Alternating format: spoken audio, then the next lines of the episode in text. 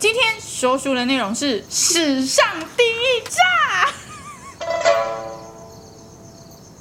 看起来这个帽子像是清朝产物。没错，他就是赫赫有名的大太监李莲英，李公公，小李子。哎，在呢，来上菜啦！好，来一盘炸豆腐。吃炸了不好，长痘痘，没关系。这个炸呢，不是油炸啊，是脚炸、煎炸。哦，原来是那个炸。李公公，嗯，这个大太监呢，他原名叫做李英泰。李英泰哦，对，后面呢，为什么叫李莲英？原来就是因为慈禧看他应该是蛮聪明的人，所以呢，他就赏他一个莲字。这个莲呢，其实是没有草字头的莲哦，是连在一起的连哦。后来为什么会有草字头？也是因为后人的这个编写情况下才拥有草字头的，所以才称为李莲英，还蛮像艺名的。他为什么会成为大太监？首先，他有一个非常厉害的师傅，他叫做安德海。安德海的小名就叫什么？小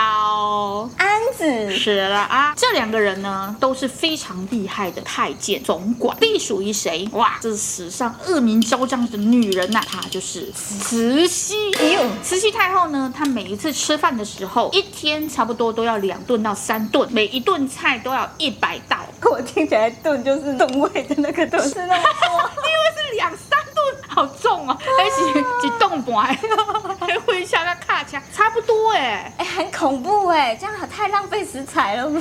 哦，满汉超级大全席，一百道怎么吃？他们呢有一道非常好的方法，就是可以防毒，怎么防？小李子吃。渣，嗯。嗯，哎，没死哦，啊，那口可以吃了，夹过来。哎，hey, 好，我现在吃完这一道菜呢，嗯，我觉得那一道豆腐好像也不错。小李子，哎呀，没死，好吧，吃。要是你死了呢？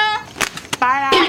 这就是防毒最大的由来。虽然现在有文明有很多毒，其实是慢性毒，搞不好你现在吃了两三天后才死，或是一直累积累积才有办法。对，那当时的太医应该都没有这么高明，都是及时毒啦。哈。有一天呢，晚上。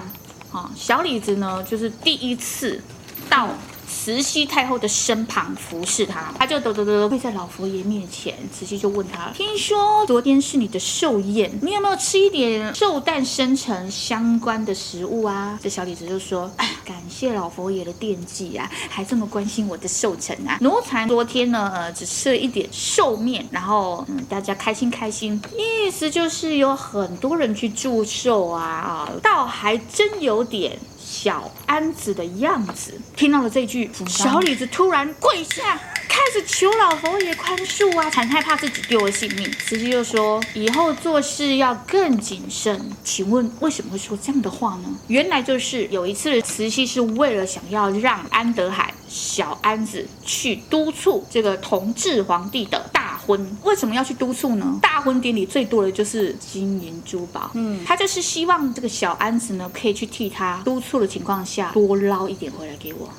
所以呢，他不能张扬。尤其呢，在清朝有一个制度，就是所有的太监不许在任何情况下获得命令出宫。太监这个机制呢，其实历史已经经营了很久了。他们甚至还有一个规定，叫做太监宦官不得干政。哦，对。甚至在一个宫殿的门口立下了一个铁碑，就是要告诉大家、警戒大家这件事情。等于是制度非常非常的严谨。嗯。当时的安德海呢，已经做到太监最高的等级是四品，所以太监。最多就是四品，不能再有了。而且呢，在里面服侍了差不多三十多年的资历，才有办法获得这么高的荣誉。小安子就好开心说：“老佛爷，老佛爷，我我自告奋勇，我我去替你主持同治皇帝的大婚典礼，你让我去。”你办事牢靠嘛，这意思就是要叫小安子多捞点回来啊啊！这老佛爷需要更多的金银财宝来盖我的宫殿，奢华一下啊。嗯、那安德还有听懂，慈禧有特别说一点，你记得谨慎行事，低调行事，不要张扬，别让人知，成为秘密。哇，那就知道多么需要遮起来了吧？嗯，安德海没问题，没问题。哎呀，感谢老佛爷。为什么？你替老佛爷 A 的时候，同时可以为了自己 A 一点啊？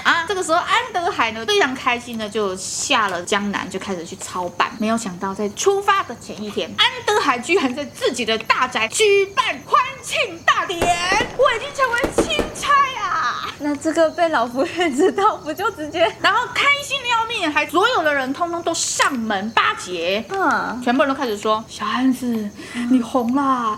小安子，你升官啦！哇，钦差呀，权力有够大呀！还要多多关照我们之类的，就开始送礼巴结，阿谀奉承，一箱一箱的礼，一箱一箱的金银珠宝，一箱一箱的全部通都往小安子的宅里送。小安子就在隔天奉了钦差大臣的样子出发啦。嗯，没有想到在府内已经招摇过就算了，沿途还招摇。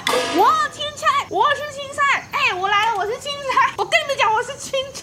我扮 Gangnam Style，Gangnam Style，我我我我我扮 Gangnam Style。你快点回火星吧。地球是很危险的，这一看就知道是从来没有当过大官的那个样子，完蛋了！一路招摇到的时候，而且在中途呢，居然还开始打起所有每一个县的主意，就是我到哪我就捞一点，到哪我威胁一点，到哪我恐吓一点，就沿路搜刮、搜刮、搜刮、搜刮。到了目的地山东，当时的这个官就是山东巡抚丁宝珍，嗯，他私底下呢非常讨厌安德海，收到小安子的手诏，你操办大婚的时候，你要。记得如何又如何，开始恐吓他。丁宝珍将计就计，故意再写了一封信，写回去哪里？写回去皇宫里吗？对，然后就告诉他们说，有一个人假扮钦差，他来告诉我说他要多少钱，又要多少钱。啊，事情不要康了，因为当时是要偷偷的出发，是没有钦差大印手账，都没有任何证据，所以丁宝桢就算知道他是真的，我也故意写说有一个人假扮你的钦差来跟我捞钱，这件事情传到皇宫。里了，跟皇宫请示说他就是假的，而且呢，所有太监无照，甚至没有任何特殊的命令是不能出宫的。这个人一定是假冒的，所以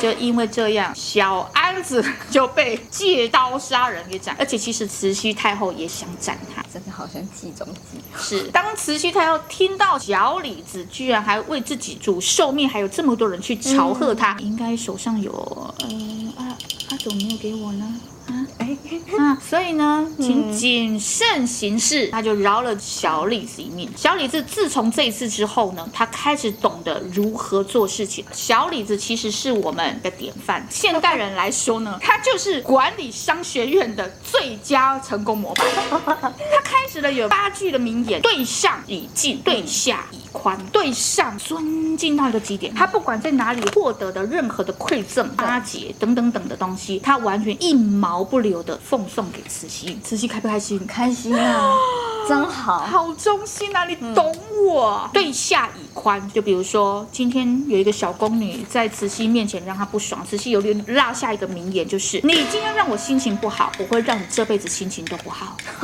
真的很可怕。当小宫女不小心疏忽啊、犯错啊，这、嗯、慈禧要的时候，小李子就会赶快跳出来替她缓解所有事情。但是小宫女会不会？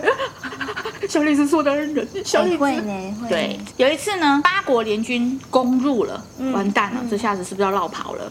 这绕跑的情况下非常之仓促，慈禧只顾自己，大家疯狂的只宽个点名给而已。那皇帝嘞，他带光绪逃的时候，他完全没有在理他的，居然来不及带衣服，你就会冷死。嗯嗯嗯嗯，不理他，反正我好就好了，反正我温暖就好了，反正我吃我有喝我有的享受就好了，反正我只要把你拉着带着跑，大家就一样还会把奉奉为就是最高的。所我就是把你拉着跑就好了。这个时候呢，皇帝居然躲在逃难的房间墙壁的角落，在那里抖抖抖抖抖抖，因为他完全没有衣服可以穿。李莲英就进了那个房间，看到堂堂的一国之君居然躲在那，冷得要死。他把自己的披风拿下来。嗯，盖在皇帝身上，不让他取暖，然后自己冷。后来这个皇帝也有说，要是没有李莲英，就没有今天的我。就连那个珍妃啊，被拉下井的时候，为什么会被拉下井，也是被慈禧给杀掉的。珍妃被拉下井之前，还嚷嚷着喊说：“小李子救命！”所以你看，小李子有得到多少主子们的信任？还有一个事件，有一天慈禧太后在听戏，听着听着，哇，就是这个女演员在演太好了，太棒了，赏。想什么呢？你开口，你要求的我就可以赏。这个演员就告诉他，小的不敢要太多、只要老佛爷您哎赏一个字给我就好了。好，开心啊！你居然没跟我要钱，只要要字啊，太懂我了。写，我赏你一个福字，福知道啦。本来很开心哦，完蛋了，为什么？因为福呢其实是士字旁，慈禧写成一字旁多了一个点儿，完蛋了。女演员要收也不是，因为收了就会代表说慈禧所赏的字如果挂在家里，让各个人人来朝圣，就代表哈哈，慈禧写错字，慈禧不认得字，会变成是被嘲笑的一个。对，那不收，老佛爷吃了，你敢不收吗？这时候慈禧也发现，我写错字 办？怎么办？我这时候说我不要赐给你也不行，赐给你，你到时候把我 宣扬出去。还好小李子在旁边看到了，他就立马替演员解围，解围也替老佛爷解了。他说这一幅字呢，其实是老佛爷写给自己的，因为只有老佛爷比任何人更有福，才会多了一个点，所以你们任何人都没有资格获得它啊！开心收回来。有一次呢，太监请假是可以回家的，可是手续很复杂，都要一个一个这样上报，所以就会开假条。那假条上面就有写说一定要准时到，如果没有就按逃跑处理。有一个小太监呢，因为母亲生病了，所以请假回家，哇，就逾期未归啊，首领太监就要处决了。李莲英知道之后，居然直接宽限他三天。果然在第三天的晌午，那个小太监回来了。延期的原因就是说哦，因为有暴风雨来，所以他没办法度过。李莲英救那个小太监一命，真的是。很会做人呢，小 李子厉害了吧？超厉害。所以呢，在任何的情况下，他都有办法让大家和平相处，跟保住大家的性命，和获得慈禧的疼爱，以及他长得很丑，慈禧太后非常非常疼爱他，因为他觉得他没有强大的背景、家族什么的，他就可以让他有安全感。这时候我们要追溯了，为什么小李子会入宫成为太监？哎，这就是一件倒霉的事情了。李莲英呢，他们家有五个兄弟，他，爸爸是一个皮货商人。有一次，他的阿公回到了家乡，想说啊，给大家开心一下，大家终于团聚了。好，结果我们就要出门采办，怎么知道呢？这个李莲英不小心跌倒，撞到自己的膝盖，大家都以为啊，就是克胸你啊，摩擦啦，没有看医生就回家了，这样。哇，怎么知道那个膝盖越来越瘸，都不会好，甚至画了一个大脓包，嗯，越来越严重了。爸爸、爷爷啊、妈妈开始带他到处去求医。做郎中的时候，你真没有求，就走走看到铁口直断又可以卖膏药的算命师傅，来，我看看，我看看，你这个不难医，但是呢，有两个状况，你的命，我看一下你的手掌，你这呢，一要么就是要出家为和尚，六根清净；二就是要入宫成太监，晋升。这时候爸爸完全没有在信的，然后他就给了他一副药，就跟他说，要是医好了，不用感谢我，不用给我钱；要是医不好了，也不要骂我。他们也是死马当活马医，哇，好死不死，医好了，好了，所以呢，他就被爸爸送进去宫里。当太监，晋升了。这个晋升呢，是很厉害的一个仪式啦，大家自己去查就有了哈。这个仪式之后呢，他就成为了太监，但是他只是单纯一个小太监，小到又不行，他也不是很在意，其实根本也没想要升官，就是一直很谨慎的过日子。没有想到就让他熬熬熬，因为做事非常的谨慎，得到安德海的赏识。所以安德海后来呢，只要慈禧交代的其他的事项，他第一个首先就是让小李子去办。小李子有办好了，也是安德海的功劳；小李子办不好，就是小李子错，因为他有够谨慎，所以后来安德海给他的任务，他都有达成。结果呢，他就慢慢升官，慢慢升官。他是唯一一个在二十多岁的时候就升到四品官的人，很厉害嘞。更夸张的是，他居然之后超越了师傅，让慈禧太后加官进爵，成为最高等级的二品顶戴。二品顶戴是什么？大臣嘞，是肱骨之臣，是军功之臣。哎，那他这样可以上朝吗？哎，他不能上朝哦，因为他还是太监，他不能干政。但事实上，他已经干了很多政了。哈，还有一个事件，小安子，啊，小李子居然很瘦小，为什么呢？因为他长期呢跟在慈禧的旁边，饱受非常多的精神摧残。为了谨言慎行，又奉送上所有的金银，所以他根本就是超瘦小。瘦小的情况下有一个好处，他怎么维持他的生存之道？就是偷听墙角。怎么偷听呢？你要知道哦，以前的宫殿的柱子有多粗壮，撑起这么大的宫殿是不是有够粗壮，刚好对他的身形有非常大的地形 好处。有一次呢，他不小心听到两个太医在同治皇帝的门口讨论说，怎么办啊？这个皇帝呢，其实得的是花柳病。嗯，好，嗯、那怎么样去针对药去下什么呢？两个人在在研究这个药方。嗯、啊，小李子在外面听到了啊，他就想怎么办呢？这件事情要不要跟慈禧太后说呢？同治呢是慈禧太后的亲生儿子哦。这样好了，我来测试一下这个老佛爷的心。老佛爷，老。他觉得啊，哈，要应该谨慎一点，为了这个皇帝的健康着想，我们应该要请太医来问话，针对病情来对症下药，我们就可以好好的把皇帝的病给治好。嗯，慈禧听了也很有道理。好，来找了两位太医来了啊，太医就跪下了，老佛爷安。慈禧他就问了，你们诊断出来同治皇帝到底是啥病了没啊？两位太医就面面相觑，怎么办？怎么办？发抖，发抖，发抖。要讲真的还是？他们就看着小李子，小李子说啊。知道机会了，启禀老佛爷，这么看来，皇帝呢应该就是得的是花柳病。两个太医就，对对对对，花柳病。慈禧太后就说：“你们确定是花柳病吗？再好好说一次。”小李子说了：“太后太后，还有这个这个奴才啊，讲错讲错，应该是得天花。”天花。两个太医就立马看了小李子，啊，对对对，是天花是天花。慈禧太后说：“既然是天花，就要好好医治，懂吗？”他就让那两个太医一直开天花药去医。花柳病导致这个同治皇帝呢越来越严重，这时候最可怜的就是他的老婆。至于他的老婆是谁呢？下一集再跟大家做讲解，非常心酸啊！其实呢，慈禧太后是巴不得他儿子赶快死哦。怎么会有这样的心情？因为同治皇帝呢做了一件让老佛爷不开心的事吗？慈禧太后她就是专权到同治皇帝长大了，嗯、那皇帝就会有自己的思想，他们就会希望自己的政权要把持在自己手里，当然就希望你赶快早点死啊，我可以再弄一个小皇帝来啊。这个情况下，大家就开始用天花病医他，医到同同治而死。这两位太医呢，就因为这样而间接的被小李子给救了。二来，小李子又因为这样得到了慈禧太后的心，厉害了吧？真厉害！依照这种种事件，他就是真的非常成功。他也是唯一一个能死在慈禧太后之后的人。慈禧太后死的时候，他最害怕的一件事情就是陪葬，因为慈禧太后太依赖他了，太喜欢他了。那他也希望自己百年之后，小李子也可以永远陪在他身边。所以小李子非常的聪明，他就写了一封信，先去跟慈禧太后说他生病了等等的，然后让慈禧太后觉得好了。